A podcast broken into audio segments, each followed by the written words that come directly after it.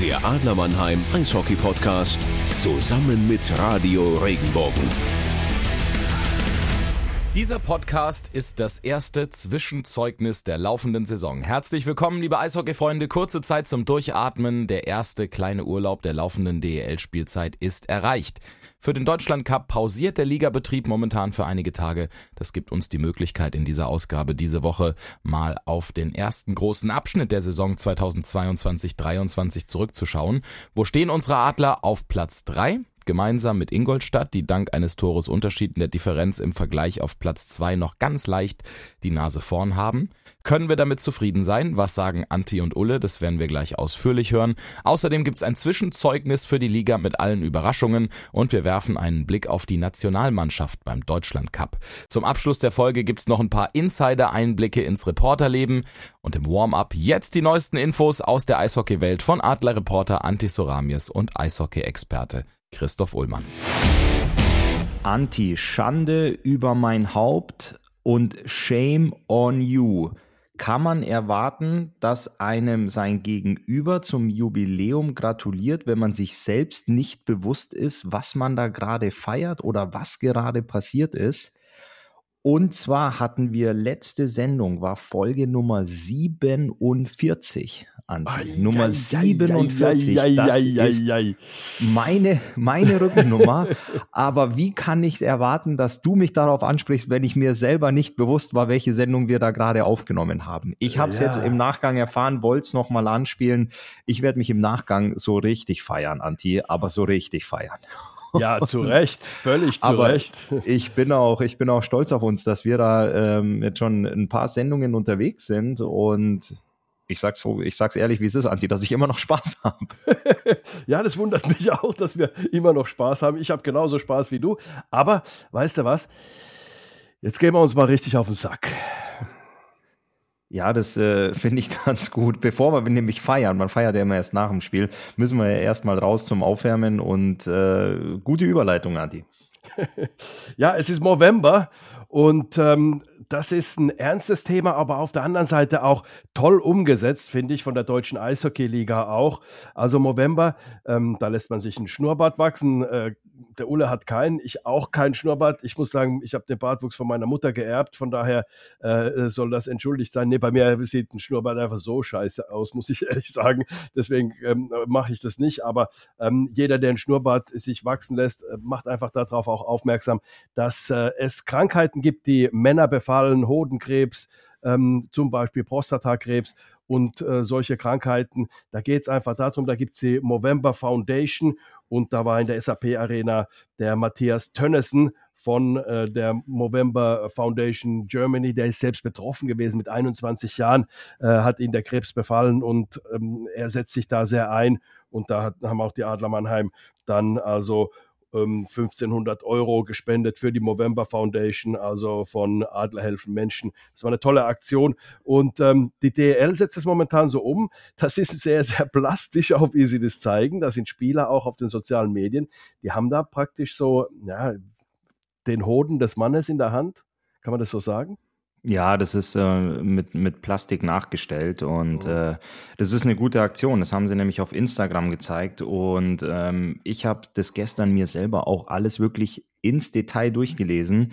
Ähm, da geht es nämlich ganz einfach darum, wie man sich selber abtastet. Also Anti, sind wir ganz ehrlich, äh, der Mann ähm, hat zwischendurch mal ähm, die, die Hand an, an seinen Kronjuwelen, aber wie du dich genau dann auch mal so ein bisschen selber unter die Lupe nimmst, ähm, um da was zu erkennen. Ähm, das habe ich mir gestern auch wirklich Schritt für Schritt mal durchgelesen und du hast es gerade gesagt, es geht da um Männerkrankheiten, Prostata- und Hodenkrebs, aber auch um psychische Gesundheit und Suizidprävention, was die Movember Foundation da macht.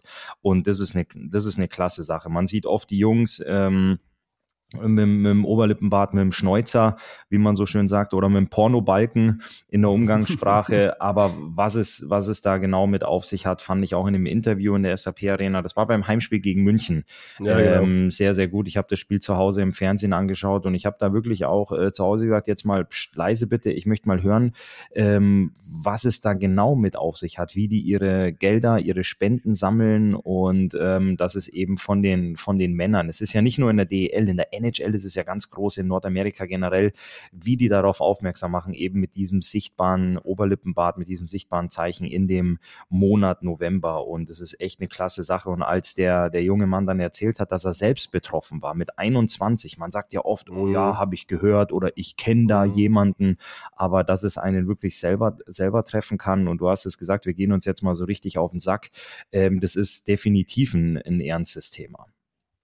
Ganz genau so ist es und deswegen haben wir das auch äh, kurz ja, angeschnitten hier im Warm-up oder sogar damit eröffnet mit dem Thema hier, ähm, weil es wichtig ist, macht das wirklich, äh, geht zur Vorsorge, das ist eine unfassbar wichtige Sache, weil es kann man bei der Früherkennung, äh, kann man wirklich noch einiges machen und das ist, ähm, das ist äh, wirklich sehr, sehr wichtig. Also denkt dran, geht zur Vorsorge, untersucht euch selbst, guckt euch an, wie es funktioniert und dann, ähm, ja, bleibt gesund, das ist äh, das Wichtigste vor allem.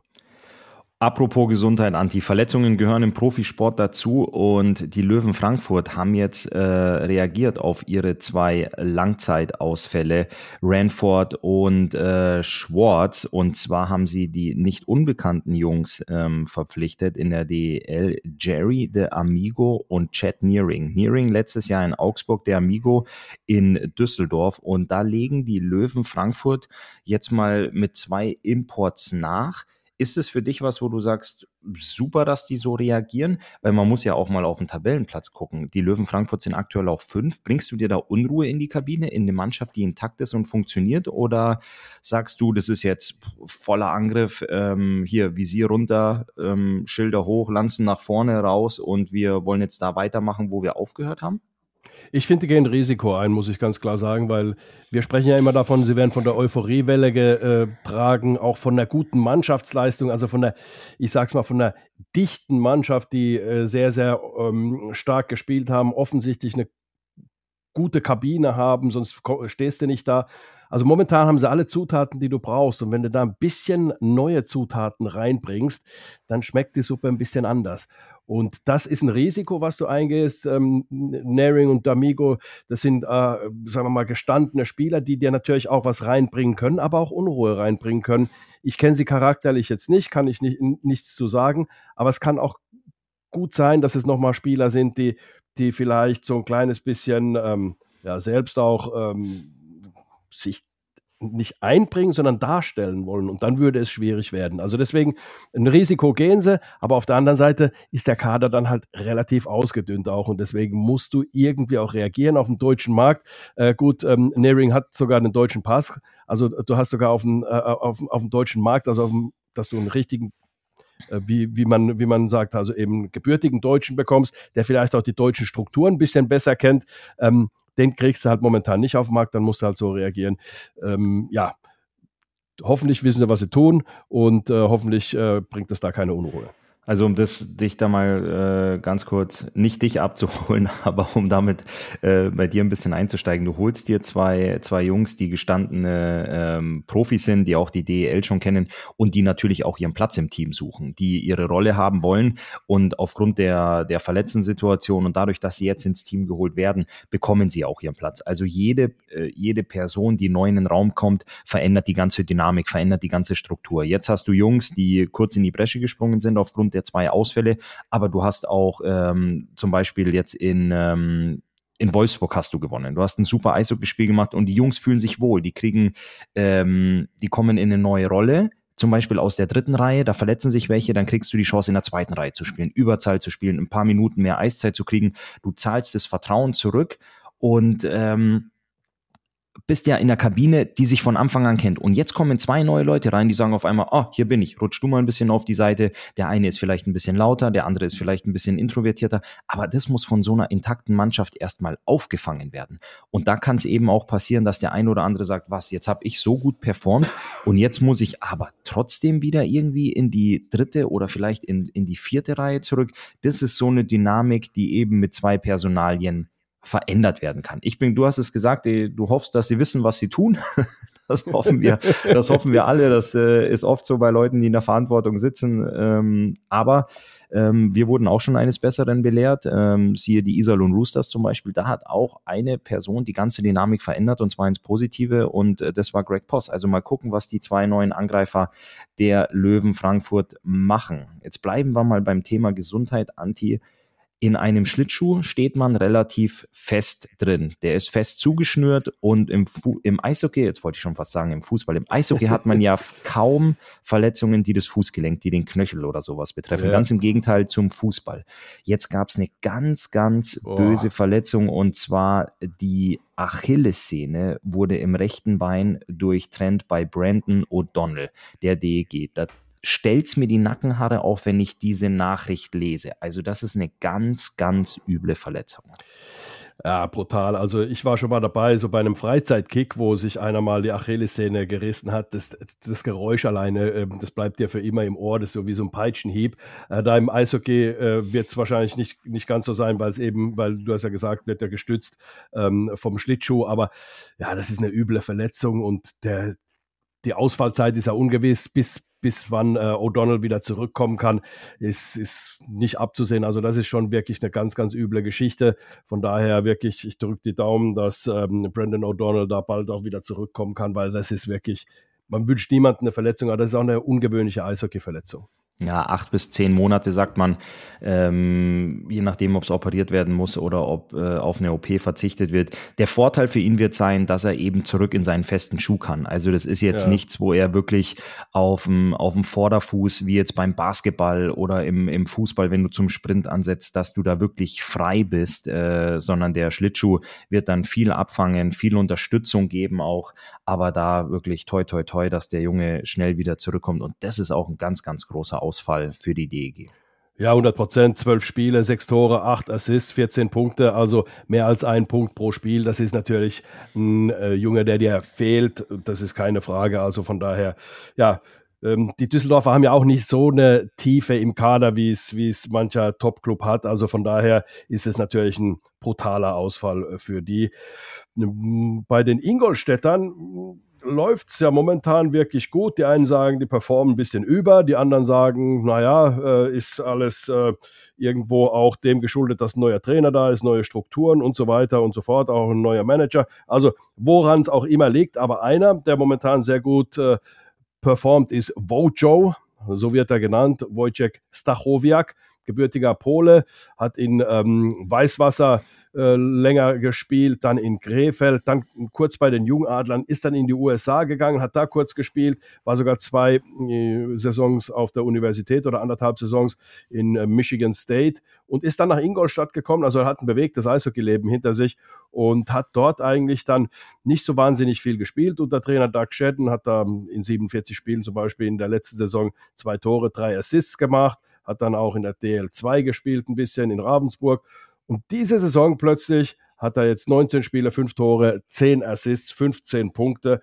Äh, alleine im Oktober, glaube ich, äh, waren, waren das, äh, glaube ich, 12 Punkte, die er gemacht hat. Also eine unglaubliche Performance, die er äh, momentan zeigt, bekommt auch deutlich mehr Eiszeit als unter Doug Shedden. Unter Doug Shedden waren es vielleicht so, so 7, 8 Minuten. Jetzt kriegt er seine 14, 15 Minuten Eiszeit und so ein junger Spieler, 23 Jahre ist er jung, hm, zeigt das dann auch, dass er spielen kann, wenn er das Vertrauen kriegt. Und deswegen Spieler des Monats, äh, knapp hinter Felix Brückmann im Übrigen. Ui, Felix Brückmann, der saß aber eine Zeit lang diesen Monat doch auf der, auf der Tribüne, weil er verletzt ist. Ja. Dementsprechend ähm, herzlichen Glückwunsch nach Ingolstadt. Ich finde es klasse, wenn so junge Burschen, du hast es gesagt, 23 Jahre alt, 19 Spiele, 15 Punkte und er liefert da richtig ab, kriegt das Vertrauen, äh, zahlt es mit super Leistungen, mit Toren, Vorlagen zurück. Ingolstadt aktuell Tabellenzweiter, also da läuft es wirklich, wirklich rund für ihn und das ist doch super. Meine Glückwünsche. Dem schließe ich mich an und jetzt schließe ich mich auch dem Dross an, der in die Kabine läuft und äh, mit dem Warm-up fertig ist. Bulle auf ins erste Drittel. Bulli Gewinn nach hinten, wie immer. Wir schauen uns an. Die Adler Performance ist gut, muss man sagen. Also man holt die Punkte, die man holen muss. Äh, letzte Niederlage war in Nürnberg mit einer Top-Leistung von Nürnberg. Vielleicht hat man selbst äh, nicht so eine gute Leistung hingebracht, aber man hat ja, die meisten Spiele jetzt wieder gewonnen. Also man ist auf dem richtigen Weg auf alle Fälle und macht auch seine Hausaufgaben. Ja, man macht die Hausaufgaben äh, sehr, sehr gut. Jetzt hatte man zuletzt in Köln Auswärtsspiel mit 3 zu 1 gewonnen. Und ähm, Anti, ich sag's wie es ist, es war eine zähe Partie am Familientag gegen äh, den Tabellenletzten gegen, gegen Augsburg. 60 Minuten 0-0 Eishockey und dann hat 17 Sekunden gedauert. Aber du gehst aus dem Wochenende mit fünf Punkten raus. Sechs mögliche waren zu holen. Du hast aus den letzten sieben Spielen sechs gewonnen. Also wirklich, ähm, wirklich hervorragend, also Top-Performance. Und wenn man mal auf die Statistik guckt von dem Auswärtsspiel in Köln, das war ein gutes Spiel, das war eine sehr, sehr gute Partie von beiden Mannschaften, ähm, hohes Tempo, viele Scheiben gingen aufs Tor. Es hat echt Spaß gemacht, das anzugucken. Endstand war 3 zu 1 ähm, aus Sicht der Adler Mannheim.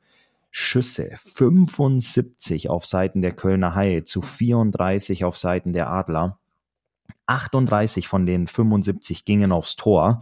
Ähm, also das sagt schon einiges aus. Das sagt aber auch aus, dass die Adler verteidigen können, dass sie spielen können, wenn der Gegner sehr, sehr viel Druck ausübt, weil am Ende des Tages, es ist im Profisport, es ist im Leistungssport so, ist das entscheidend, was danach auf der Anzeigetafel steht. Und die Adler gehen mit 3-1, dementsprechend auch mit drei Punkten nach Hause. Beide Teams haben nicht im Powerplay getroffen, beide Teams haben diszipliniert gespielt. Vier Strafminuten auf Seiten des KIC, zehn auf Seiten der Adler. Bullies waren ausgeglichen, 27 zu 26.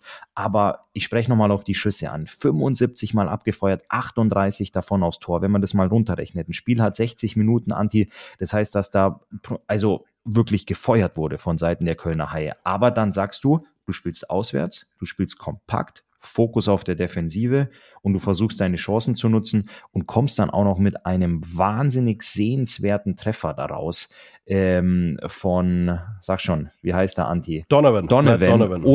Unfassbare. Vorarbeit von ja. äh, Corbinian Holzer. Also das ist dann echt klasse, dass du dann so abgebrüht, so kalt bist. Jordan Schwartz legt dann nochmal nach. Also wirklich, wirklich Respekt eben auch. Ich spreche es oft an. Spiel ohne Scheibe ist im modernen Eishockey so wichtig, dass du nicht nur die Füße bewegst, wenn du den Puck am Schläger hast, sondern dass du auch weißt, was du tust, wenn der Gegner den eben am Schläger hat.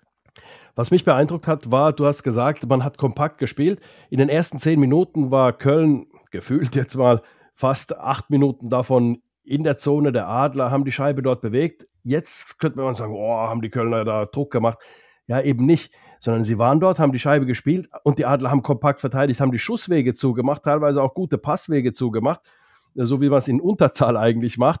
Und Entsprechend haben die Kölner natürlich auch gut darauf reagiert. Sie haben versucht, einfach Scheiben zum Tor zu bringen. Das erklärt auch, wie viele Schüsse sie dann äh, am Tor vorbei äh, gefeuert haben. 75 insgesamt äh, ähm, äh, da aufs, äh, in Richtung Arno Tiefensee gebracht haben.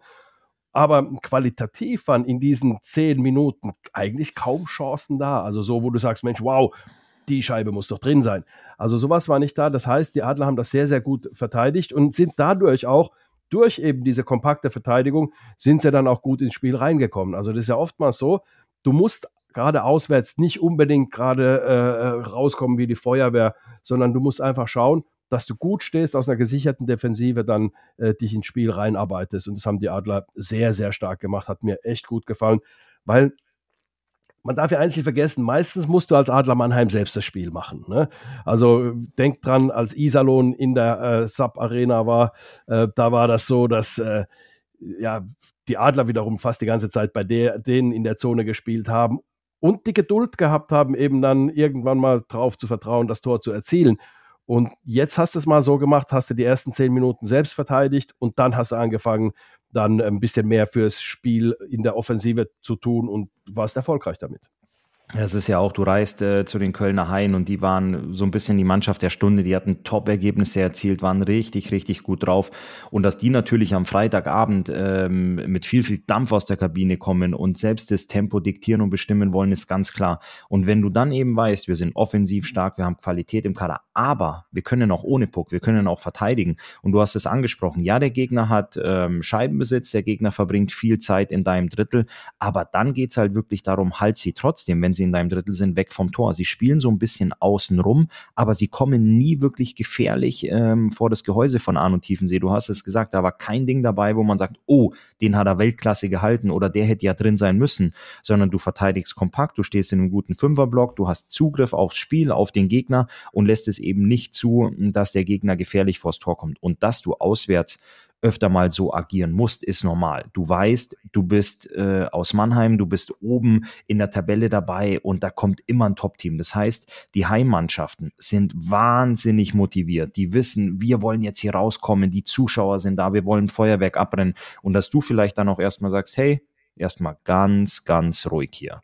Ähm, genau. Wir fokussieren uns erstmal auf die Defensive und du schaffst es ja wirklich immer wieder, dass du selber in Führung gehst.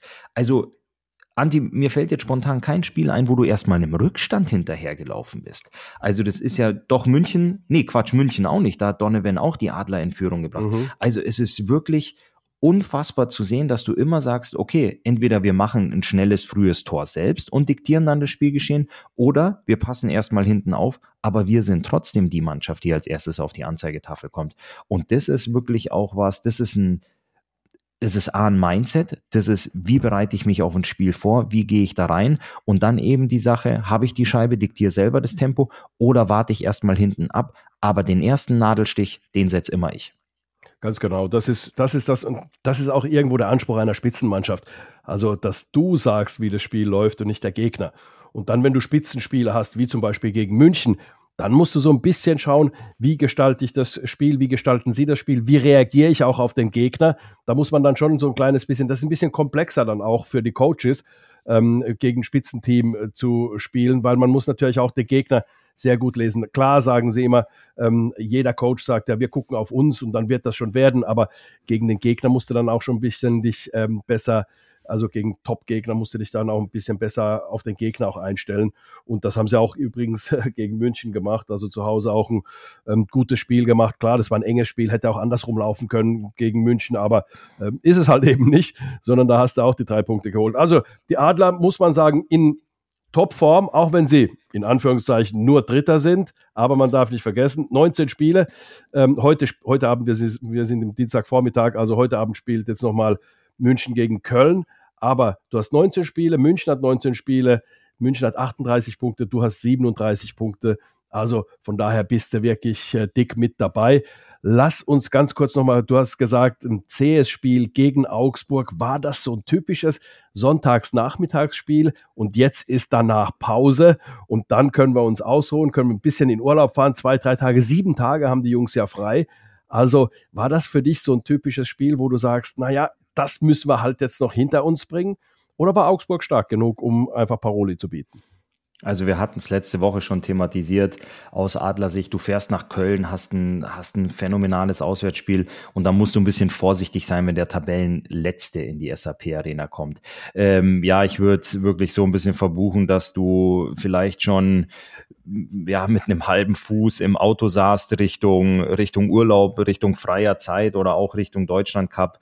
Ähm, aber du hast es letztendlich geschafft, zwei Punkte mitzunehmen. Aber ich bin mir sicher, einige Jungs ärgern sich, ähm, dass man da nicht den, den kompletten Dreier eingefahren hat. Es war ja auch fast volle Hütte, es war der Familientag und dann ist es wirklich so zäh wie Kaugummi, die 60 Minuten, weil da wirklich nichts passiert. Man hatte die Möglichkeiten, ähm, das Spiel auch mit, mit drei Punkten für, für sich zu entscheiden. Augsburg ist aber sehr, sehr couragiert aufgetreten. Aber da ähm, möchte ich auch noch so einen, so einen kleinen Stock zwischen die Speichen werfen ich war auch mal in einer Situation, wo du echt unten drin hängst in der Tabelle und aus Augsburger Sicht fährst du nach Mannheim, du hast überhaupt nichts zu verlieren. Ähm, deine wichtigen Spiele sind, was sie auch am, am Freitag hatten, die Augsburger Panther zu Hause gegen die Schwenninger Wild Wings. Das sind so die Big Games, wo du eigentlich punkten musst. Jetzt fährst du nach Mannheim, du hast überhaupt nichts zu verlieren. Wenn du 6-0 untergehst, sagt keiner, oh mein Gott, habt ihr euch blamiert, ähm, sondern da sagen wahrscheinlich die meisten Leute, ja gut, wir waren bei einer absoluten Spitzenmannschaft und sind aktuell in keiner guten Verfassung.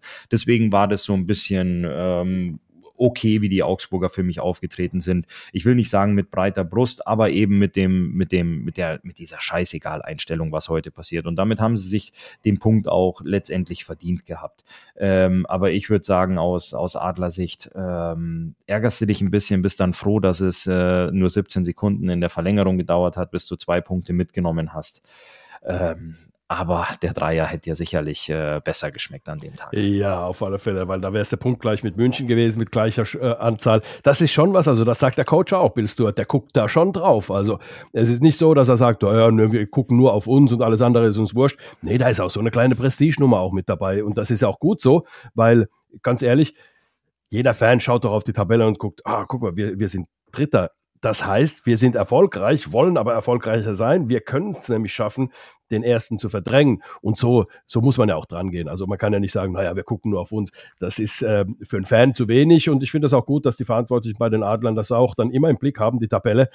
Du darfst dich natürlich von, von der Tabelle nicht leiten lassen, sondern natürlich von deiner eigenen Performance. Und äh, muss auch davon äh, dich leiten lassen, wie es halt einfach, wie es halt intern äh, momentan funktioniert. Aber es funktioniert gut bei den Adlern, sonst stehst du da nicht oben.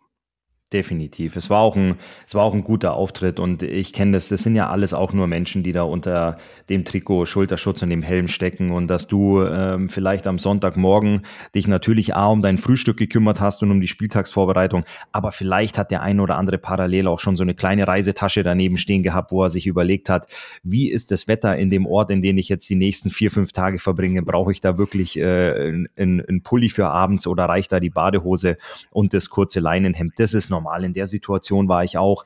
Ähm, die ein oder anderen Jungs haben sicherlich auch geguckt, was brauche ich für einen Deutschland Cup, was muss ich da anziehen, was muss ich da einpacken. Und das ist doch, das ist doch völlig normal. Geh mal zwei Tage zurück, du fährst nach Köln und du hast nur Köln im Kopf, du hast nur das Spiel im Kopf. Aber dass du an so einem Sonntagvormittag weißt, oh ja, jetzt fahren wir dahin, 14 Uhr der Tabellenletzte, danach große Autogrammstunde, Schlittschuhlaufen mit den Kindern, mit den Familien und dann, wo geht's danach, wie weiter, ähm, wie ist der Verkehr auf der Straße, wann fliegt mein, wann fliegt mein Flugzeug Richtung Sonne. Den darf ich das nicht ist, verpassen, den Flieger. Das ist ja, das ist ja, das ist, abs, das ist absolut menschlich. Und von daher, ich bleibe dabei, sechs Punkte lagen am Tisch, du hast fünf mitgenommen davon, kannst absolut zufrieden sein. Und du hast weiterhin den Ansporn, weil du die Tabelle angesprochen hast. München ist heute in Köln, München ist auf der Eins und dann hast du, du hast so ein, du nimmst ein Feuer mit in die freien Tage. Du hast ja. was, wo du sagst, Stell mal vor, du bist jetzt auf der Eins, Anti. Dann lehnst du dich zurück und bestellst dir ein Schirmchen-Drink und sagst, was? Ich bin noch auf der Eins, ist doch alles super. Aber jetzt hast du so ein bisschen den, den bitteren Beigeschmack in deinem kleinen äh, verdienten Urlaubscocktail, weil du sagst, ah, ich bin auf der Drei. Ich könnte aber und ich möchte demnächst auf die Eins. Und äh, das ist vielleicht was, was dir in dem Cocktail momentan nicht so gut schmeckt, aber was dir auf jeden Fall gut tut für nach der Pause, wenn es dann wieder im Ligabetrieb weitergeht. Ja, und die Pause haben sie nötig, die Jungs, ähm, ähm, weil, weil es waren sehr, sehr viele Spiele da und es ist auch äh, mental sehr anspruchsvoll. Und jetzt gibt es Leute, die sagen, ja, ja, die machen doch das, was ihnen Spaß macht, die spielen Eishockey, klar, aber du willst ja immer top performen und du kannst nur top, top performen, wenn du auch Pausen äh, hast und mentale Pausen vor allem weg vom Eishockey. Also Reiseziele sind zum Beispiel Dubai, gehen ein paar Jungs hin, nach Salzburg, der eine oder andere bleibt sogar hier. Ähm, und von Jonas Lechtivore gibt es gute Neuigkeiten übrigens, der bleibt zum Beispiel hier, genauso wie ähm, McGuinness, weil Sie sagen sich, ähm, ja, wir sind fast dran. Nach der Pause können wir schon ganz bald spielen. Deswegen machen sie, finalisieren sie ihr, ihr Reha übrigens.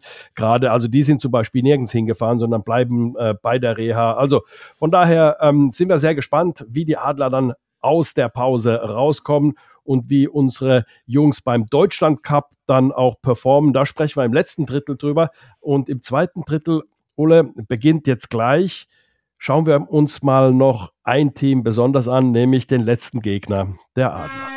Aber bevor wir in die Pause gehen, Anti, was den Adlern sicher gut schmecken wird, besonders den Jungs auch, ist Matthias Plachter ist der Topscorer der DL aktuell mit 24 Punkten und unter den Top-Goalies hat sich ein gewisser Arno Tiefensee eingereiht. Er ist top im Gegentorschnitt mit 1,86 Gegentoren pro Spiel. In der Fangquote mit 93,6 Prozent ist er auf Platz 1 und bei den Shutouts hat er sich nach dem Spiel gegen die Augsburger Panther auch eingereiht. Da gibt es drei Torhüter, unter anderem Felix Brückmann, Kevin Reich und Mirko Pankowski, die schon zwei haben, aber er jetzt mit einem hinten dran. Also das freut mich für den Jungen ganz besonders und äh, vor allem auch für Matthias Plachter. Und die haben sich die Pause, so wie wir jetzt auch, äh, die erste Drittelpause mehr als verdient. Zweites Drittel. Bulli geht an Augsburg. Die waren nämlich relativ bully stark beim Spiel gegen äh, die Adler. Aber ansonsten, Ulle, eigentlich wenn wir uns das Spiel, äh, oder wir haben es uns ja angeschaut, aber wenn wir das Spiel nochmal durch den Kopf gehen lassen, die haben nicht gespielt wie ein Tabellenletzter. Also du hast vorhin gesagt, im ersten Drittel, naja, wenn man 6-0 verliert in Mannheim, denkt man, naja gut, ist ein Spitzenteam, wir stehen da unten, äh, kann passieren. Aber sie haben, finde ich, du hast von einem couragierten ähm, Auftritt gesprochen. Ich finde das auch. Da war keine Verunsicherung zu sehen. Das Einzige, wenn du halt da unten stehst, dann machst du die Dinger nicht rein. Also das ist irgendwie, das sagt man so, aber die hatten auch richtig gute Torchancen. Da war ein Pfostenschuss dabei, da springt der Puck vom Pfosten an den Rücken von Arno Tiefensee und dann irgendwie dann doch raus, also nicht ins Tor, sondern raus. Und wenn du unten stehst, gehen die Dinger bei dir selbst rein und selbst wenn du die Chance hast, so ein Tor zu machen, so ein dreckiges Tor, sage ich mal, geht das verdammte Ding nicht rein. Das ist ja, einfach Gesetz.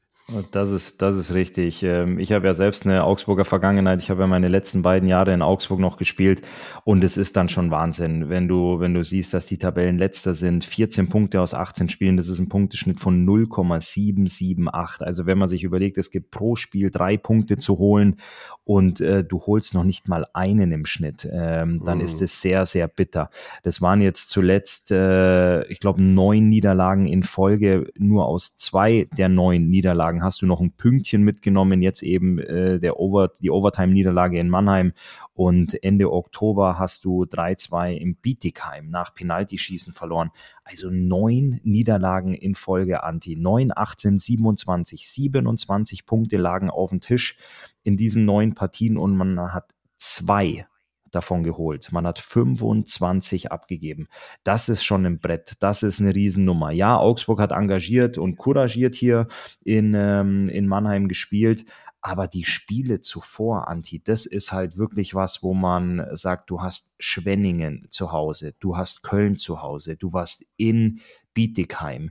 Du hast natürlich in Straubing eine desolate Straubing. Leistung, ja, muss man also sagen. Also das ja. ist schon, mhm. das ist schon sehr, sehr schwierig. Wir unterhalten uns natürlich da auch über die Torhüterposition. Dennis Endras, der ein unglaublicher Rückhalt für die Mannschaft ist. Aber Markus Keller ist ja jetzt keiner, wo du sagst, naja, der hat, äh, der hat Scheuklappen auf und ein Glasauge. Der sieht äh, mhm. acht von zehn Schüssen nicht kommen. Also mhm. das ist schon was, ähm, wenn man auch die Interviews hört. Markus Keller war zuletzt sehr, sehr angefressen im Interview nach dem Spiel gegen Schwenningen. Henry Hase hat ein Interview gegeben, wo er gesagt hat, naja, wir müssen halt einfach auch mal ein Tor schießen, wenn wir ein Spiel gewinnen wollen. Das äh, ist halt schon sehr, sehr schwierig. Und wenn man, wenn man zurückdenkt, in meinem ersten Jahr in Augsburg, wir waren Tabellendritter nach der Hauptrunde. Wir haben uns für die Champions Hockey League qualifiziert und sind ins Halbfinale gekommen. Ähm, ich rede jetzt da nicht von dem Christoph Ullmann in einem AEV-Trikot, sondern das Doch, war, da war der Ullmann-Effekt. Der, ja, der sogenannte Ullmann-Effekt. Die, diese ganze Dynamik, dieses, dieses äh, boah, dieses Miteinander, diese, ja, diese explosionsartigen Heimspiele, was auch die Stimmung im Kurt-Frenzel-Stadion angeht. Und jetzt bist du wirklich auf der Suche nach deiner Form, nach Punkten und versuchst da irgendwo die Bittigheim Steelers einzuholen. Ähm, wir haben ja auch schon gesagt, dass die, die, die Mechanismen sind dieses Jahr ein paar andere, dass es möglicherweise zwei Absteiger geben kann. Also ich möchte da jetzt nicht A, nicht auf dem Trainerstuhl sitzen in Augsburg und B, auch nicht in einer verantwortungsvollen äh, Position, so ein Entscheidungsträger sein. Weil was machst du denn da aktuell? Das ist genau das. Du kannst äh, spielermäßig nicht äh, nachlegen. Du hast, das muss man vielleicht auch sagen, die Augsburger haben einige Verletzte. Wasowski ist länger schon draußen. Äh, Pampel hat noch gar nicht erst gespielt, ähm, hat sich im Sommer verletzt. Also du hast da einige Spieler, die du draußen hast, wo du sagst, okay, Mensch, die würden mir schon helfen. Klar, hast du als Team wie Augsburg nicht so eine Kadertiefe, wie es Berlin hat, München, ähm, äh, Mannheim und so weiter, sondern du, du musst halt mit den paar Spielern, die du hast, halt einfach eine Saison durchhalten. Und wenn du da halt dann Verletzte hast, wie sie es jetzt haben, hilft dir das nicht. Ich sage nicht, dass du, ah ja, hättest du keine Verletzten, aber stündest du nicht da unten. Da ist es viel zu komplex dafür. Aber das ist mit Sicherheit ein Baustein auch, dass du einfach, ähm, ja, nicht so performst, weil wenn man sich das Lineup anguckt, wenn man sich äh, das Roster ähm, da einfach Spieler für Spieler anschaut, dann sagt man, ist das ein Tabellenletzter, ist das ein möglicher Absteiger? Eher nein und da funktioniert es halt nicht momentan und ähm, den tut mit Sicherheit die Pause gut, weil nach der Pause ein paar Spieler zurückkommen, möglicherweise. Da muss man einfach mal schauen, wie das funktioniert. Also ich bleibe immer noch dabei. Für mich ist Augsburg nicht ein Abstiegskandidat. Ähm, nur so wie sie in ein paar Spielen aufgetreten sind, muss man sagen, da muss mehr kommen, sonst wird es echt gefährlich. Ja, da muss, äh, da muss tatsächlich mehr kommen. Und da sprechen wir wirklich von den Spielen gegen Bietigheim, gegen Schwenningen. Du hast es auch angesprochen, in Straubing. Das ist einfach was, wo du, wo du deine, deine Punkte holen musst. Ähm, wo du sagen musst, wir sprechen von den Adlern ähm, wo du dann halt auch sagst, okay, wenn es am Anfang nicht so gut läuft, dann musst du hinten einfach kompakt stehen und dein Spiel aus einer guten, äh, kompakten Defensive aufbauen. Und dann brauchst du nicht dein Heil in der Offensive suchen. Uwe Krupp hat mal in einer Mannschaftsbesprechung gesagt, in der ich selber drin saß, wenn du als Mannschaft 4-0 hinten bist oder auch 4-0 führst, kann jeder Spieler Eishockey spielen. Weil dann bei einem 4-0 Rückstand ist es ja eh schon egal, dann versuchst du mal was.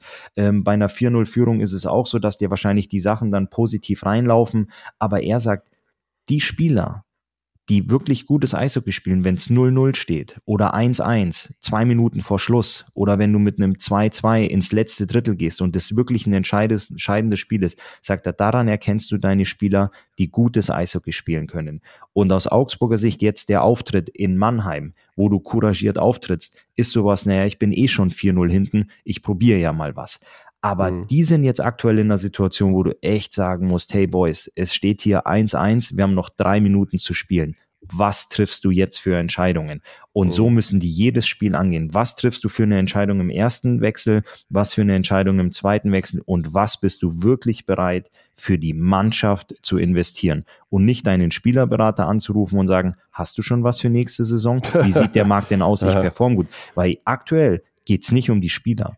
Und ähm, Anti, du weißt, es geht dein um den eigener, Standort momentan, um den dein Standort eigener Augsburg, Sohn, ja? dein eigener Sohn sitzt da in Augsburg in der Kabine drin aktuell. Da geht's wirklich nicht darum zu sagen, naja, wenn die absteigen, dann finde ich schon was anderes, sondern es geht um den Verein, es geht um den Abstieg. Und als Spieler trägst du dieses Etikett ja auch mit. Ich weiß es auch, wenn du irgendwo bist, dann sagen die, oh, der Christoph Ullmann wechselt zu uns. Krass, der hat ja schon deutsche Meisterschaften gewonnen. Aber das andere ist ja auch, ah, der wechselt zu uns. Stimmt, der war ja letztes Jahr in einer Abstiegsmannschaft. Das ja. ist aber auch was, was ähm, ein Punkt ist, den, den will, das will doch kein Spieler, das will doch kein Spieler haben, das will doch kein Spieler miterleben. Und dementsprechend, ich habe mich da heute Morgen in der Vorbereitung auf unserem Podcast an die Worte von Uwe Krupp erinnert und da hat er wirklich recht. Spielst du, wo eh schon alles verloren ist, ja, da kann jeder ein bisschen zocken. Oder bist du in einer Mannschaft, die gewinnt, da probiere ich auch mal was aus, weil es läuft ja eh gut. Aber das, die Augsburger Panther aktuell sind eine Mannschaft, da steht so ein bisschen, wie sagt man, spitz auf Knopf. Und da musst du jede Entscheidung, die du triffst, die muss hundertprozentig sein. Und da brauchst du jetzt Jungs, die für die Mannschaft, für die Organisation, fürs Team, für den Standort und für die Farben spielen.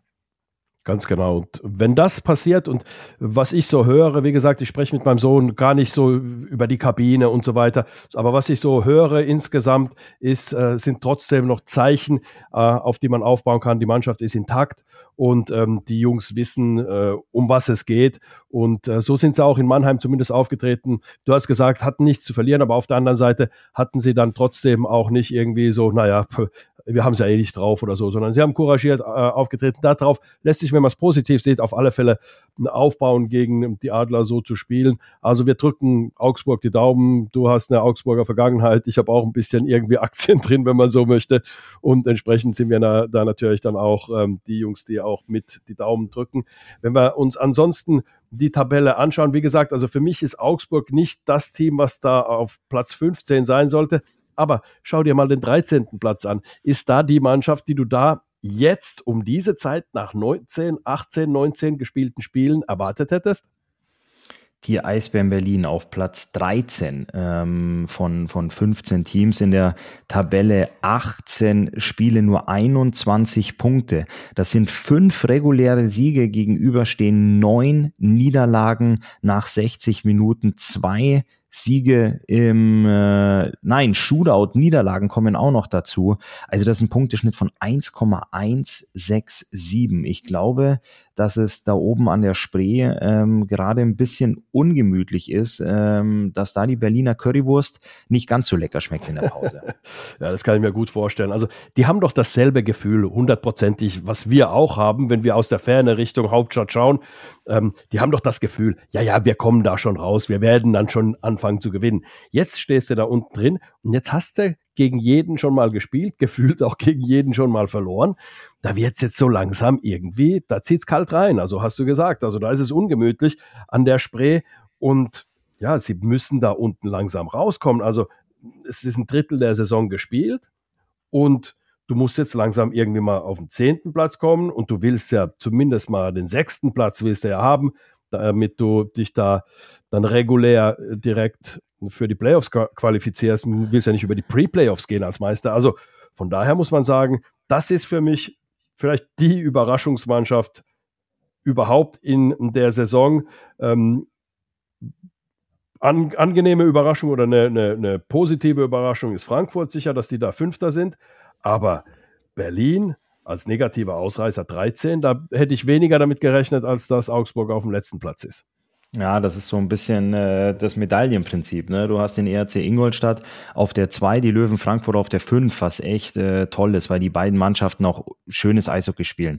Das muss man denen lassen. Bremerhaven auf 4, da sind wir schon seit Jahren begeistert, wie effektiv, wie toll die spielen. Dann ich persönlich freue mich sehr über die Plätze 7 und 8, Kölner Haie und Düsseldorfer EG. Das sind einfach zwei große Traditionsteams, zwei äh, sogenannte Dinosaurier in der Liga. Das ist auch immer schön, wenn, wenn die mit oben mitmischen, weil die auch immer sehr, sehr viele Zuschauer reinbringen. Aber dann, Anti, wenn ich jetzt von Ingolstadt und Frankfurt gesprochen habe, wenn wir die Medaille umdrehen. Ich bin doch so einer, der gerne Redewendungen verwendet und floskelt. Äh, wenn man dann die Kehrseite der Medaille sieht und dann hast du da eben die Eisbären Berlin auf der 13, die Augsburger Panther auf der 15. Und das ist eben was, wo sich beide Teams, äh, beide, ja, die verantwortungsvollen Personen in den Organisationen jetzt sicherlich auch zusammensetzen werden. Man wird sich begrüßen mit den Worten, so kann es nicht weitergehen. Ganz klar, wir müssen hier selber in den Spiegel schauen. Wir müssen unsere Hausaufgaben machen. Bei den Eisbären haben sich in den letzten vier Spielen Sieg und Niederlage abgewechselt und vor diesen vieren ähm, gab es vier Niederlagen am Stück. Also das ist einfach was,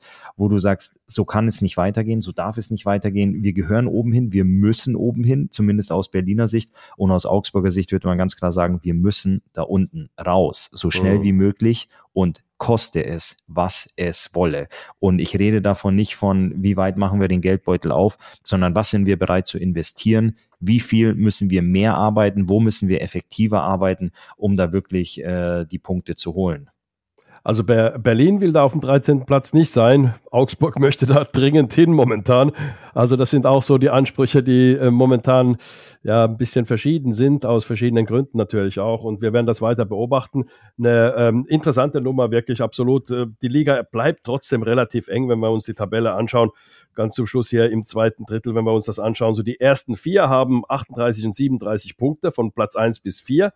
Dann von 5 da ist äh, Frankfurt mit 30 Punkten. Gehst du runter auf ähm, Nürnberg, die haben 27, also da in dieser Range ist das Ganze äh, drin. Gut, Köln, die haben äh, zwei Spiele weniger als die anderen, die haben 26, sind siebter, weil der Punkteschnitt eben zählt.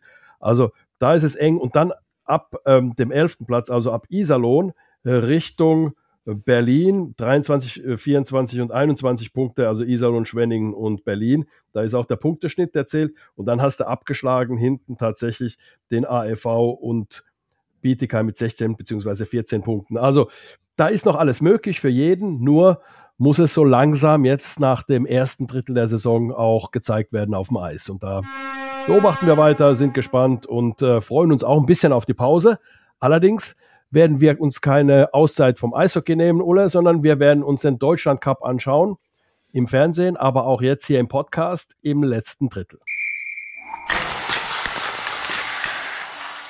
Ja, Länderspielpause. Ulle, du als alter Hase, viele Länderspiele auf dem Buckel. Wie schön ist es, irgendwo hinzureisen, aus dem Liga-Alltag raus und einfach mal die anderen Jungs zu sehen, vielleicht neue Jungs auch kennenzulernen mm, im Rahmen ja, eine, eines Turniers, im Rahmen eines Lehrgangs, wie man früher gesagt hat, äh, der deutschen Nationalmannschaft und da einfach ein bisschen international auch Eishockey zu spielen. Ja, sowas macht immer unglaublich Spaß. Also ganz klar, es ist eine Zusatzbelastung. Es ist, ähm, es sind ein paar Spiele, ein paar Trainingseinheiten mehr, die die Jungs da auf sich nehmen. Auch eine, eine Anreise ähm, während vielleicht ein paar Mannschaftskollegen, du hast es vorhin angesprochen, in die Sonne fliegen und sich äh, auf einem Liegestuhl bequem machen. Aber es ist eine unglaublich tolle Erfahrung jedes Mal. Man beschäftigt sich natürlich mit dem Standort. Wo muss ich hin? Die Arena kenne ich aus dem Ligabetrieb. Okay, Entschuldigung, jetzt habe ich gesagt, aus dem Ligabetrieb Krefeld ist ja gar nicht mehr im aktuellen Ligageschehen. Aber, aber jeder hat dort schon mal gespielt von denen. Jeder, jeder hat dort schon mal gespielt, richtig. Du beschäftigst dich mit dem Standort, mit der Anreise, dann guckst du aufs Line-Up, auf wen freust du dich ganz besonders. Und jeder freut sich auf die Trikotfarben Schwarz-Rot-Gold. Egal, äh, was deine Farben, Vereinsfarben zu Hause sind, das ist immer was ganz, ganz Besonderes. Und äh, wenn man da auch über die Tribünen schlendert, wenn man da rumguckt, da ist einer mit einem Löwen-Frankfurt-Trikot, Straubing Tigers, Kölner Haie, Düsseldorf, Iserlohn, Nürnberg, wo sie alle herkommen, aber alle haben sie einen DEB-Schal dabei und eine Deutschlandfahne unterm Arm und das ist eben was, was ganz besonders ist. Du hast, du sammelst internationale Erfahrung, da ist es nochmal ein bisschen schneller, nochmal ein bisschen härter. Toni ist ein super Trainer und ähm, vor allem für die Jungs, ob sie jetzt oben in der Tabelle stehen und ein bisschen Abwechslung erfahren und Leichtigkeit und auch diesen Spirit mit reinbringen, weil es in der Liga gerade so gut läuft, freuen sich aber auch die Jungs aus den Teams, die vielleicht unten ein bisschen drin hängen, die sich da zurücklehnen können und das ein bisschen aufsaugen können, diese Lockerheit, diese Leichtigkeit und nicht diese Kabinenansprachen, die gerade Jungs, wir müssen heute gewinnen, wir mm. müssen da unten raus, sondern das ist einfach ein bisschen frischer Wind. Das ist anti wie wenn du morgens aufwachst, die Decke zurückschlägst, acht Stunden da ins Kissen gesägt hast und erstmal das Fenster aufmachen kannst, dass es durchzieht. So fühlt sich das dann für die Jungs an. Einfach eine frische Brise, ob es jetzt draußen acht Grad sind oder zwölf Grad sind, das ist da völlig egal. Hauptsache frischer Wind und einfach mal durchschnaufen. Von den Adlern dabei Tim Wohlgemut. Und jetzt gibt es natürlich immer diese Frage, warum ist ein Plachta nicht dabei? Warum ist der Leubel nicht dabei? Warum, wir haben doch so gute Spieler. Holzer, warum sind die alle nicht dabei? Ganz einfach, weil Toni Söderholm das so macht. Er spricht mit den Spielern und sagt, wie bist du drauf? Brauchst du eine Pause? Wie ist es äh, bei dir? Plachta fragt er erst gar nicht und Holzer, weil das ist er redet mit denen, aber das ist völlig klar, dass die nicht kommen. Die, das sind Jungs, die sind in einem Eishockey-Alter, wo man sagt, du brauchst deine Pausen, du musst äh, auch wirklich regenerieren und willst auch jungen Spielern eine Chance geben, sich mal zu zeigen. Und jetzt ein Plach da, was der kann. Also wenn du das nicht noch nicht rausgefunden hast als Bundestrainer, dann bist du fehl am Platz oder Holzer oder wie die ganzen Spieler. Ich nehme es jetzt aus Adlersicht einfach, aber du hast ja genug Spieler in anderen, in anderen Clubs. Also das ist äh, wirklich so. Deswegen hat man da eine sehr junge Mannschaft, hier aufgeboten. Und bei den Adlern sind es halt eben jetzt äh, Taro Jentsch und Tim Wohlgemuth, die beide auch schon äh, bei der WM-Vorbereitung dabei waren. Taro Jentsch war sogar in Helsinki mit dabei, aber der ist dann nicht dazu gekommen zu spielen. Aber trotz alledem also sehr nah dran an, an, an, ja, an der Nationalmannschaft und nicht nur erweiterter Kader, schon, sondern schon da ein bisschen am Kern mit dabei das ist schon ganz, äh, ganz ordentlich, dass ähm, die Jungs da mit dabei sind. Ansonsten, wenn du dir den ähm, Kader anschaust, hast du da irgendwie was, wo du sagst, Mensch, das hat mich überrascht, dass der dabei ist? Ich freue mich ganz besonders, wenn ich auf den Kader gucke, dass ein junger Mirko Pankowski und auch ein äh, junger Tobias Anschitschka zwischen den Pfosten stehen. Die machen eine super Arbeit in ihren Vereinen. Ähm, dazu komplettiert das Torhüter-Trio noch ähm, Dustin Strahlmeier. Und Strahlmeier kennt man ja aus der Liga. Er war ja auch schon Torhüter des Jahres und ähm, hat da immer super Leistungen, ist auch ein Erfolgsgarant, dass die Grizzlies Wolfsburg ähm, regelmäßig so weit oben in der Tabelle stehen und auch so weit kommen. Aber das ist was, wo ich echt sage, das ist phänomenal, dass diese jungen Spieler das Vertrauen bekommen, dass sie sich auf internationaler Ebene zeigen können. Und ähm, du hast es schon gesagt, es ist eine junge Truppe. Das sind Jungs, die brennen dafür. Das sind so Kindheitsträume, deine Namen da mit dem DEB-Logo oben in Verbindung auf der gleichen Seite zu sehen. Das finde ich, das finde ich echt klasse. Und dass Toni eben äh, den Jungs die Möglichkeit gibt, A, vorzuspielen. Er hat es ein ganz, ganz großes Casting genannt. Jetzt kommen noch von dem Dienstagsspiel heute Abend zwischen den Kölner Haien und Red Bull München kommen noch ein paar Jungs dazu. Das heißt, Jungs, die heute in Krefeld das erste Mal aufs Eis gehen, beziehungsweise auch morgen mit der Mannschaft trainieren, trainieren dann vielleicht in der ersten Reihe, in der zweiten Reihe, dann wird ein bisschen durchgewürfelt, ein paar Tage später bist du vielleicht in der dritten oder in der vierten Reihe fürs Unterzahl zuständig. Also du musst in verschiedene Rollen schlüpfen, ähm, die ja dem Team helfen sollen und da wirst du eben getestet und das auf internationaler Ebene, das finde ich super. Ein Schinko im Sturm, der super Leistungen abliefert in Wolfsburg. Dein Sohn ist dabei, Sam Soramis, der mir auch in Augsburg sehr, sehr gut gefällt, aber auch ein Dominik Bock, der in den letzten Jahren nicht so wirklich ähm, in, in Toni Söderholms Team einen Platz gefunden hat, aber sich jetzt einfach in der Liga phänomenal ins Rampenlicht gespielt hat. Das finde ich klasse, dass die Jungs jetzt da eine Führungsrolle schlüpfen können. Ich freue mich unglaublich auf den Deutschland Cup. Vor allem, du hast es angesprochen, ein Plachter, ein Holzer. Das sind Jungs, die gehören ins DEB-Team. Von der Leistung her, von der Erfahrung brauchen wir uns nicht drüber unterhalten. Aber wenn diese Jungs, die wahrscheinlich eh wissen, okay, wie ich jetzt in Deutschland Cup spiele, ist ja eh uninteressant. Bei der WM bin ich gesetzt, ähm, weil ich in der Liga einfach Top-Leistung bringe. Das ist vielleicht dann auch nicht das Richtige, die Jungs zum Deutschland Cup einzuladen, weil die vielleicht nicht mit 100 Prozent marschieren. Aber die Jungs, die hier im Line-Up stehen, die hauen alles raus, die wollen ihre Visitenkarte hinterlassen, die wollen ihren Fußabdruck in Schwarz-Rot-Gold bestmöglich ähm, ja, in, in die Eisfläche einzementieren, dass Toni sagt, wow, was hat der denn hier abgeliefert? Was hat der denn für eine Leistung gebracht? Und da, deswegen freue ich mich da ganz besonders drauf, weil alle Jungs, die da im Lineup stehen, die werden marschieren, die werden Vollgas geben, die wollen den bleibenden Eindruck hinterlassen. Und das finde ich, das finde ich klasse. Das Beste, was sie machen können, ist, dass äh, der Trainer nach dem Turnier richtig viel Arbeit hat, nämlich sagen muss, oh, wow, wow, da habe ich aber jetzt eine lange Liste dann für, für die nächsten Maßnahmen und muss gucken, wen nehme ich denn alles mit, weil da haben so viele eine gute Visitenkarte hinterlassen, dass ich da jetzt wirklich äh, viel arbeiten muss, um die richtigen dann rauszufiltern für die WM. Also das ist schon, je besser du spielst, desto mehr machst du deinem Trainer Arbeit und das ist gut so. Wenn man sich das anschaut, guck dir das mal an. Also ein Marc Michael ist 95 geboren, ja, ist einer der ältesten im Sturm, zusammen ähm, mit, äh, mit ähm, Eder, Andreas Eder, Maximilian Kamera, die sind aber 96 geboren. Dann hast du, ähm, ansonsten hast du nur noch Jungs, die da wirklich so knapp über 20 Jahre alt sind. Das finde ich richtig klasse. Außer einer sticht heraus, das ist Daniel Schmölz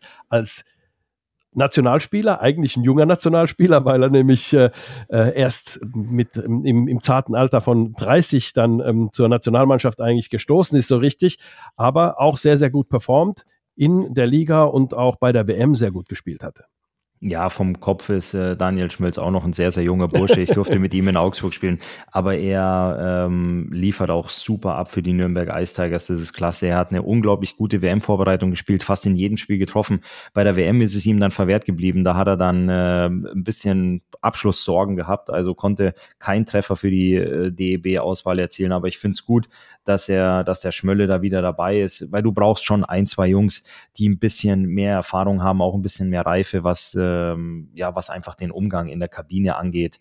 Dementsprechend ist es gut, dass der Schmölle dabei ist und ähm, vom Kopf unter den ganzen jungen Burschen, die da rumlaufen, auch selbst weiterhin seine, seine ähm, jugendliche, jugendliche, ich nenne es mal vorsichtig, Naivität oder Denkweise weiterhin toll ausleben kann. Marco Nowak ist in der Verteidigung der Fels in der Brandung, ist derjenige, der die meiste Erfahrung hat. Ähm, einer, der eigentlich aufgeboten wurde, Tobias Fohler, ist in Deutschland gar nicht so ein Begriff, weil er spielt in der Schweiz. Seine Mutter ist Schweizerin und er ist 97 geboren, also demnach 25. Ähm, ist verletzt, spielt bei Ambri Piotta in äh, der Schweizer Liga und äh, ist ein super Verteidiger, ist so ein typischer ähm, defensiver Verteidiger, der auch einen guten ersten Pass spielen kann, 1,95 groß, 105 Kilo, also bringt er auch hinten in der Verteidigung ein bisschen Größe. Der ist also leider nicht mit dabei, dafür Julius Karrer von ähm, Nürnberg nachnominiert, also von daher, der hat sich das mit Sicherheit auch verdient. Äh, gute Leistung, wirklich auch letzte Saison schon gut gespielt, war dann äh, verletzt lang und äh, hat jetzt wieder gut in die Saison eingefunden. Also, wenn man sich das anschaut, ist es ähm, ja eine tolle, äh, tolle Truppe mit ein äh, paar Namen, die sich das während der Saison verdient haben, was man vielleicht vorher nicht gedacht hätte, dass sie mit dabei sind. Aber in der Saison haben sie es gezeigt, dass sie eine Chance verdient haben. Ja, und ich freue mich, äh, ich freue mich echt auf den Deutschland Cup. Ich selbst werde Samstag und Sonntag live vor Ort sein in Krefeld, ähm, werde mir die, werde mir die Spiele vor Ort angucken. Und Krefeld ist natürlich auch eishockey-technischen Ballungsraum. Du hast Köln, du hast Düsseldorf, du hast Iserlohn ums Eck. Das sind so die großen Teams, die man kennt. Aber du hast natürlich auch äh, Teams in der zweiten Liga, in der Oberliga, die da ums Eck sind. Also sehr, sehr viel Eishockey-Begeisterung, ob es Duisburg, ob es Essen, ob es Herne ist. Ähm, das ist einfach, das ist ein klasse Standort und da freue ich mich drauf und da wird der Zuschaueranspruch äh, ja da sein und hoffentlich auch die Top-Leistungen der deutschen Jungs. Ganz kurz noch äh, Blick auf die anderen Teams, also Dänemark, ähm, die haben da ein paar alte Bekannte dabei. Meine Stimme versagt wieder ein bisschen, die ist immer noch nicht 100% da. Also da hast du zum Beispiel Nikolas B. Jensen von Fischtown Pinguins in der Verteidigung. Dann hast du im äh, Sturm hast du Niklas Andersen von Bremerhaven ebenfalls und Christian Weise äh, von Bremerhaven. Also du hast da ähm, ein paar bekannte Namen. Also hier bei denen ist es auch so, zum Beispiel ein ähm, äh, Freddy Storm, der in Ingolstadt spielt, ist nicht mit dabei. Da haben sie auch gesagt, okay, wir wissen, was du kannst, brauchst nicht mitkommen. Und ähm, da haben sie eher ein paar Junge noch mitgenommen. Also von daher ähm, hat man da auch ein ganz gutes Team aufbieten können. Viele spielen äh, in Schweden äh, bei den ähm, Dänen. Dann bei den Österreichern gibt es äh, zwar keine allzu bekannten Namen, aber vielleicht da äh, Benjamin Baumgartner ist einer, so ein äh, Supertalent. Und dann hast du ähm, für Tobias Eder von den äh, Bundesadlern und äh, Samuel Soramies, die haben zusammen gespielt in Salzburg in der Alps Hockey, Hockey League damals mit einem Hobby League in der Hobby Alps Hockey League. Das ist äh, das war so ein äh, ist so ein bisschen äh, Wenn man aus der Hobby League, wenn man aus der Alps Hobby League absteigt, dann kommt man automatisch in die Bier League. In die Bier League nach, nach Ontario. Nee, also Alps Hockey League, da haben sie zusammengespielt, äh, nur so als Fun Fact, äh, gegen, äh, mit zwei, gegen die sie jetzt spielen, von den Österreichern, nämlich Florian Baltram und äh, Lukas Keins, also nur einfach so. Da, da, das ist auch schön, wenn man sie international dann einfach mal wieder trifft. Also das sind so ähm, tolle Geschichten. Also wir schauen es uns an. Ole, Donnerstag spielen ähm, die Bundesadler und am äh, Samstag und am Sonntag. Äh, die Spiele werden auch bei Magenta Sport übertragen. Und am Samstag das Spiel wird, glaube ich, auch sogar Sport 1 übertragen. So, da ist sie, die Schlusssirene unseres Podcasts. Ole, kurze Verlängerung noch, oder? Ganz kurze Verlängerung haben wir heute. Anti, du bist ja mit den Adlern nicht nur bei den Heimspielen, sondern du bist ja auswärts auch immer vor Ort und äh, kommentierst die Spiele fürs Webradio. Ich darf jetzt seit einiger Zeit auch gelegentlich bei Magenta mit. Und es gibt ja schon Unterschiede von Kommentatorenplätzen. Also das ist ja nicht immer das Gleiche. Du stehst da, hast eine super Sicht und ähm, kriegst vielleicht manchmal ein bisschen von der Außenstimmung mit. Manchmal sitzt du in der Box, bist völlig isoliert, kriegst gar nicht mit, wie laut es da draußen ist und hast gelegentlich auch mal einen schlechten Blick auf das Spielfeld. Ähm, das durfte ich jetzt selber auch erfahren. Ich habe natürlich auch so mittlerweile schon meine Favoriten, wo ich gerne hingehe, wo du super siehst, ähm, wo du Platz hast, wo du stehen kannst, vielleicht auch sitzen kannst und auch viel von der Außenatmosphäre aufsaugen kannst. Was sind deine Hotspots, wo du wirklich, ich möchte jetzt nicht sagen, was sind deine Negativspots, weil das wollen wir natürlich nicht ins Rampenlicht stellen, aber was sind deine Hotspots, wo ist es jetzt unabhängig von der Leistung der gegnerischen Mannschaft oder auch der äh, Anfahrtskilometer, was sind deine Hotspots, wo du sagst, boah, da freue ich mich drauf, weil hier ist es immer ein cooler Platz, hier sehe ich gut und hier kann ich auch viel von der Atmosphäre, die um mich herum ähm, ja so akustisch aufsaugbar ist, nach Hause oder in die Kopfhörer der Zuhörer transportieren. Das äh, sage ich und dann sage ich auch die schlechtesten Plätze, wo ich jemals war, weil ich habe mal auf einer äh, Öl, auf einem Ölfass äh, meine Sachen drauf gemacht. Das äh, erzähle ich gleich, aber erst vorher natürlich die Top-Plätze. Ähm, also man muss sagen, die Arenen sind natürlich top. Also muss man sagen, die Köln Arena, da sitzt du im Unterrang, hast einen guten Blick. Ähm, dann bin ich auch gerne in Nürnberg, wobei in Nürnberg bist du dann, sitzt du ein bisschen in einem Drittel drin und du siehst in diese eine Ecke nicht. Und du hast, und da hast du, äh, du hast gesagt, du hast so paar Arenen, wo du bestimmte Stellen nicht so richtig siehst. Auch in München sitzt du da so weit oben und musst dann so runtergucken. Du musst also die ganze Zeit so ein bisschen aus einem Fenster rausgucken. Du hast also so, so ähm, früher waren sogar noch Scheiben dran, jetzt sind die Scheiben weg in München. Also ähm, Köln ist wirklich äh, sehr gut. Die, wie gesagt, die Arenen, die sind, die sind äh, alle top. Ansonsten so einen richtig schlechten Platz gibt es eigentlich nicht, wo du sagst, also nee, also das geht überhaupt nicht. Außer in Schwenning, da bist du tatsächlich in so einer Box drin und da kriegst du keine Nebengeräusche, sondern nur von den Journalisten, die sich dann äh, da noch unterhalten und aufregen über irgendwas. Also da ist, äh, da sitze ich auch, da versuche ich auch immer dann draußen zu sitzen, ähm, da vor dieser Box.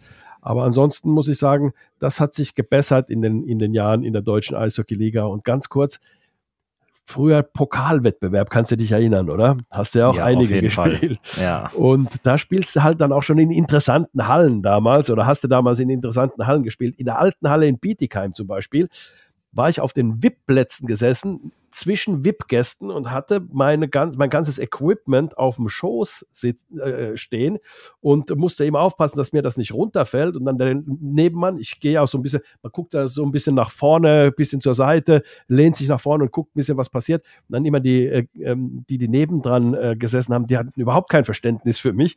Und äh, da musste ich mir dann immer von denen dann immer ähm, sagen lassen, ich soll da verschwinden am besten. Das ist das eine. Und das andere war in der alten Halle in Bremerhaven. Da war so ein, ähm, in einer Ecke war einfach so, ein, so, eine, so eine Art Podest, total wackelig. Da musstest du so eine alte Eisenleiter hoch und da äh, standest du dann auf dem Podest, standest du und da war tatsächlich ein Ölfass, so ein altes 50 oder ne, wie viel Liter? Ich glaube so 100 äh, Liter oder so, so ein großes Ölfass, was da, da eben gibt war da. Da habe ich mein Equipment drauf im Stehen, äh, äh, dann das ganze Spiel kommentiert. Und ähm, es war kalt. Es war, das ganze Ding hat gewackelt, äh, äh dieses Podest. Und du musstest eigentlich gucken, dass du da nicht runterfällst. Mehr da drauf gucken, als auf das Spiel gucken. Das weiß ich noch. Das war so 2007 rum. Etwa 2007, 2008 um den Dreh rum. Also das sind so die Erge äh, äh, Erlebnisse gewesen, die so ein bisschen... Ähm, äh, interessant waren. Ansonsten im Ausland äh, hast du inzwischen auch überall gute Plätze. Also muss ich sagen, ob das jetzt in Cardiff war, in Finnland, Schweden sowieso, ähm, Tschechien. Also da muss ich sagen, es ist für uns auch ähm, ein Herz für Kommentatoren. Also das äh, Bremerhaven, da gehe ich mit. Da haben wir damals, wir sind 2007 Pokalsieger geworden, Anti, ja. und haben da in der alten Halle in Bremerhaven gespielt. Und das war, äh, vielleicht einige erinnern sich noch, Bremerhaven war damals in der zweiten Liga, die hatten die DEG rausgeschmissen in dem Pokalwettbewerb, ja. die hatten die damals Frankfurt Lions heißen sie, aber ein Ergebnis gegen eines der beiden Teams war sogar zweistellig. Da haben die, glaube ich, 10-1 oder 10-2 oder was gewonnen. Also die haben einen richtigen Run gehabt in der, in der Pokalserie und wir waren zum Halbfinale dort. Ja, also wir haben genau. tatsächlich ja. das Halbfinale in äh, Bremerhaven gespielt, aber auch die Umkleiden da im alten Stadion, die war schlimmer als jede alte Schwimmbadumkleidekabine und dann bist du da raus rausmarschiert und es war eine enge Kiste, Andi. Ich glaube, es war ein 3-1 oder ein 3-2. Ähm, spätes, spätes Siegtor oder irgendwie so, ja. Wo wir das Halbfinale gewonnen haben und ähm, sind ja dann ins Finale gegen die Kölner Haie eingezogen in der SAP Arena. Aber dieser Weg da hoch, da wussten wir alle, oh Gott, wenn man sich angeguckt hat, ja, wir fahren zum Zweitligisten, aber wen haben die eigentlich alles aus dem Pokalwettbewerb rausbuxiert und mit was für phänomenalen Ergebnissen? Also das war nicht einfach. Also du hast es gesagt, für dich war es nicht einfach zu kommentieren, für uns war es aber auch ein hartes Stück Arbeit gewesen damals. Unter anderem äh, war der Trainer damals Greg Poss. Ne? Wir haben ja, ja sind ja mit ja. ihm Pokalsieger und deutscher Meister geworden. Er stand damals bei uns oder hinter uns an der Bande, ähm, während du da oben das Ölfass auf dem wackeligen Podest festgehalten hast. so war's, genau so war's. Ja, das sind so die Erinnerungen. Ja, ein junger Christoph Ullmann und ich war damals auch noch relativ jung, muss man sagen. Also, äh, das waren noch Zeiten. So, Ulle, wir sind am Ende angekommen. Wir machen jetzt eine Pause bis nächste Woche. Eine reguläre Pause, immer eine Woche. Dann gibt es uns wieder, äh, wenn die äh, Spiele begonnen haben. Also noch nicht Anfang der Woche, weil da ist noch wenig dann zu besprechen. Wir besprechen natürlich den Deutschland Cup äh, dann in unserer nächsten Folge. Allerdings warten wir erst die ersten DL-Spiele ab und dann gibt es uns wieder, wie immer, Christoph Ullmann, Antisoramias beim Adler Mannheim Podcast. Vielen Dank fürs Zuhören. Ulle, dir natürlich wieder ein besonderer Dank. Und damit wünschen wir euch schöne, interessante, spannende Spiele beim Deutschland Cup und freuen uns, euch danach wieder zu hören, wenn ihr das noch nicht gemacht habt. Wir freuen uns über ein Like auf Instagram, adlermannheim.podcast und dann werdet ihr auch garantiert nicht verpassen, wenn es weitergeht. Bis dahin, liebe Grüße.